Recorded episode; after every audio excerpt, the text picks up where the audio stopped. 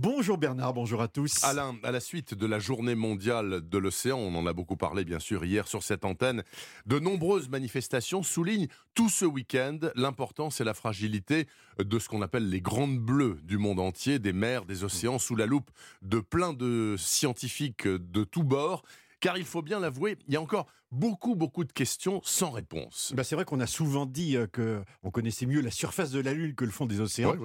c'est un peu une caricature, mais c'est aussi une façon d'expliquer que toutes les disciplines scientifiques, euh, euh, l'océan est au centre des recherches fondamentales, que ce soit pour la biologie, mais aussi pour les sciences du climat ou l'origine du système solaire. La première énigme, me semble-t-il, est assez originale. On ne sait pas quelle est l'origine de l'eau des océans? C'est vrai que ça peut paraître surprenant, mais la question de savoir d'où vient l'eau de la Terre, c'est un débat permanent. Hum. Tout le monde s'accorde à dire que notre planète se serait formée par la collision de petits corps célestes, assez secs d'ailleurs, hein, et que l'eau contenue dans ces cailloux n'était pas suffisante pour fournir les mers et les océans en eau. D'où euh, l'idée que qu'elles viennent d'ailleurs et qu'une pluie de millions de petits objets comme des astéroïdes et des comètes aient pu en être la source.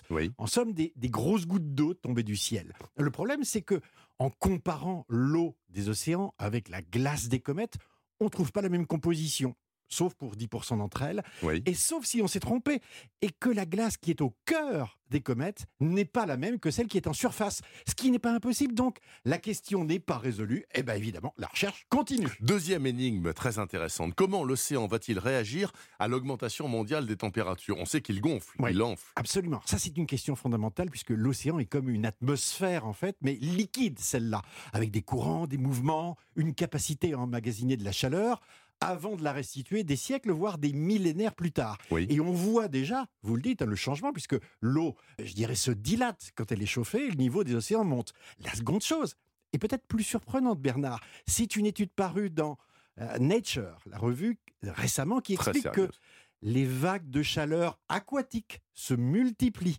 Euh, comme sur la Terre, si vous voulez, la température dans les océans n'est pas homogène et des pics euh, peuvent être observés à l'échelle régionale.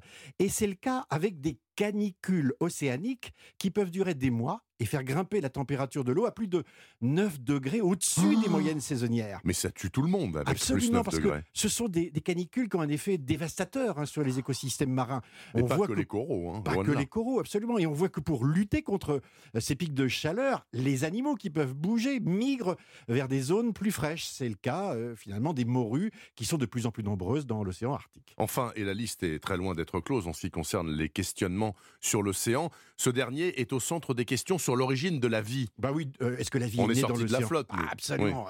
Enfin, on n'en sait pas vraiment. Euh, est-ce qu'elle est née dans l'océan près d'une source de chaleur ou de nutriments, ou est-ce que c'est seulement un berceau confortable? Vous savez, on parle souvent de l'eau comme d'une marieuse, ah. c'est-à-dire d'un élément où les mélanges, les, les, rencontres en quelque sorte, les associations entre molécules sont plus faciles qu'ailleurs. Et cette question n'est pas que théorique, puisque dans le sous-sol de Mars ou sous les banquises des, satellites de planètes géantes, existe sans aucun doute de l'eau liquide ou là.